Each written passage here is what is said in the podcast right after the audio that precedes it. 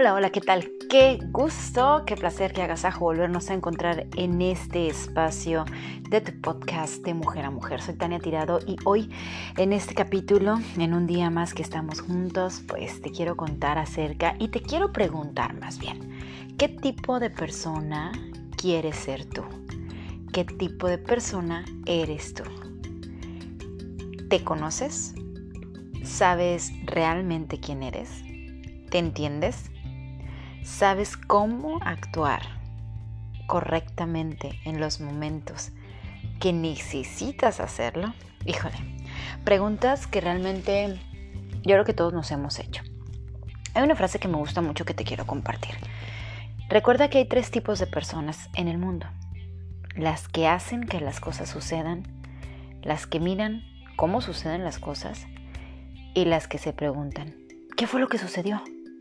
Nicholas Murray era un político, filósofo y catedrático estadounidense. Ganó el Premio Nobel de la Paz en 1931 y él dijo esta frase bien interesante. Qué padre cuando tú realmente te conoces. ¿Hay personas que se conocen? Sí, sí hay personas que se conocen. ¿Todos nos conocemos? No, no todos nos conocemos. Cada uno de nosotros somos distintos y a veces nos cuesta un poquito de trabajo y se nos hace mm, relativamente difícil el conocer a la persona más importante que tienes en tu vida, que eres tú mismo. Hoy te voy a dar tres estrategias para conocerte.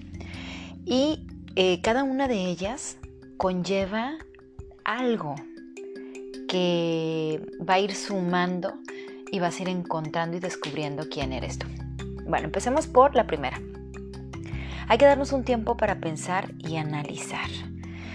Cuando dices hay que darnos un tiempo para pensar y analizar, caramba, muchas cosas al mismo tiempo. Yo creo que una de las cosas eh, en los últimos tiempos este, preciada para las personas que trabajamos es el tiempo. Nos damos tiempo para muchas cosas, entre ellos los amigos, la familia, el trabajo, pero a veces el tiempo que te queda libre realmente no lo aprovechas en la persona más importante y esa persona eres tú por lo regular este, siempre nos preocupamos por los demás, si están tristes, si están contentos, pero cuando algo nos preocupa o nos entristece a nosotros mismos, la verdad es que conscientemente, lo, perdón, inconscientemente lo que buscamos es distractores. Personas lo hacen a través de la bebida, eh, se pierden en la bebida, se vuelven de alguna manera alcohólicos. Eh, quienes son adictos al cigarro, quienes son adictos a la comida, quienes son adictos a la fiesta, quienes son a lo mejor adictos a la pereza, que siempre viven dormidos o con flojera. Bueno, pues cada quien optamos por este tipo de salidas inconscientes que son mucho más rápidas.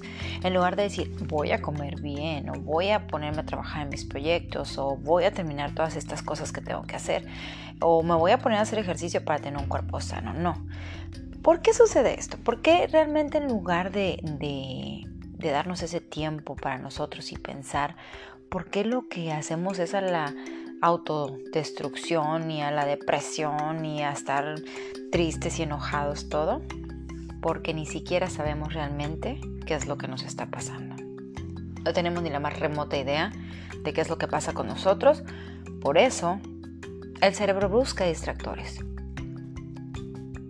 Y estos distractores lo único que hacen es mm, llenar los espacios momentáneos, pero no te dice qué te está pasando, ni por qué estás triste, ni por qué estás enojada, ni por qué estás actuando de cierta manera. Bueno, para que logres entender qué es lo que está pasando, tienes que buscar momentos en donde puedas estar al 100 contigo, 100% contigo, con nadie más. Ahora sí que para tener un diálogo interno e, interno, extenso y que puedas darte el tiempo de autoanalizarte y hacerte preguntas como ¿por qué me siento molesto en esta situación? Eh, ¿Por qué estoy triste? ¿O por qué me da por tomar en lugar de ponerme a hacer ejercicio? No sé, hacer ese tipo de preguntas. Y cuando hablo de preguntas, esta es la segunda estrategia, hacerte preguntas. Hay que pensar, eh, fíjate, cuando tú sales con alguien o cuando tú quieres conocer a alguien, este, ya sea una relación contigo o incluso una amistad o en el trabajo, ¿qué haces? Preguntas, ¿Y qué tipo de preguntas haces? Pues empiezas desde cómo te llamas, qué te gusta, cuál es tu comida favorita, etcétera, ¿no? Después de eso, queremos seguir investigando y queremos seguir haciendo preguntas. Ahí es donde entramos para nosotros mismos, hacernos preguntas. Si ya sabes cómo te llamas, cuál es tu comida favorita, cuál es tu momento y tu pasatiempo ideal, ahora pregúntate por qué te sientes triste o por qué no tengo ganas de o por qué me afecta lo que me estás diciendo, por qué reacciono así. ¿Realmente amo mi trabajo? ¿Estoy contento con lo que hago? ¿Me llena al 100% lo que estoy haciendo? Son preguntas que te pueden llevar a que tú empieces a descubrirte y a encontrarte y a hacer un autoconocimiento para que de esta forma tú puedas seguir avanzando porque el autoconocimiento hará que seas mucho más fuerte. Imagínate, te voy a poner un ejemplo bien simple. Llegas, no sé, a una tienda de zapatos y le pides a una persona que quieres X zapatos color negro, eh, número 5. Y esta persona va y te dice que sí, regresa, te los trae. Cuando llega, llega con unos blancos, color 5 y medio, digo talla 5 y medio y tú habías pedido negros en 5. ¿Qué le dices a la persona? Señorita, esto no fue lo que pedí, o señor, joven, o como sea, no fue lo que pedí. Por favor, tráigame tales en tal color, así como no. Si regresa con un número 4 en color rojo y no es el color que pediste, te vas a molestar. Te vas a molestar. Vas a pensar, ¿qué ondas con qué rollo? ¿Qué ondas con esta persona? ¿Qué le pasa? ¿Que no escucha? ¿Que no sabe? Si en ese momento llegara a pasar el, el, gerente, el dueño o la persona encargada de esa tienda, ¿qué harías? Poner una queja. Una queja. Ahora sí que el director, el dueño de la tienda en la que tú vives y representas, eres tú y es el único que podría poner una queja contigo mismo. Así es que para que puedas empezar a corregir aquello que te molesta o aquello que no sabes, lo primero es hacer estas preguntas para que puedas empezar a funcionar. Pues bueno, ahí está la segunda regla, que sería o estrategia, el preguntarte. Ahora voy por la tercera.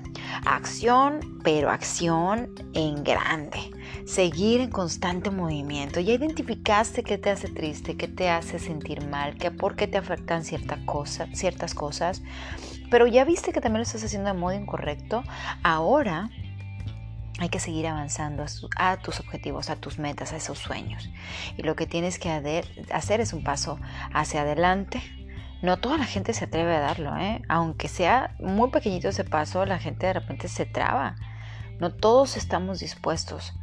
Pero bueno, cuando encuentras en ti esa gran fuerza, ese carácter para darlo todo que te permita seguir el movimiento, pues es cuando ahí puedes formular un plan, armar estrategias, enfrentar, buscar soluciones para resolver cualquier cosa que se te presente, siguiendo siempre hacia adelante.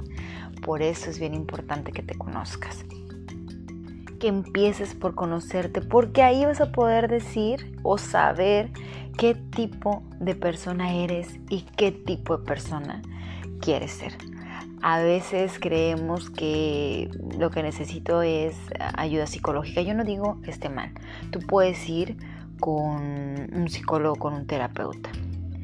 Pero al final lo que realmente has necesitado todo el tiempo es conocerte a ti mismo, hacer una introspección, buscar en ti qué necesitas para que el día de mañana puedas estar mucho mejor. Así es que, bueno, pues ahí están unos consejitos, tres estrategias para descubrir quién eres, cómo eres y que te sientas mucho mejor en el día a día. Mi nombre es Tania Tirado, me dio muchísimo gusto por verlas a saludar. Ya lo saben, por aquí andaremos dentro de las redes. Un saludo para todo el mundo. Sayonara. Hasta la próxima.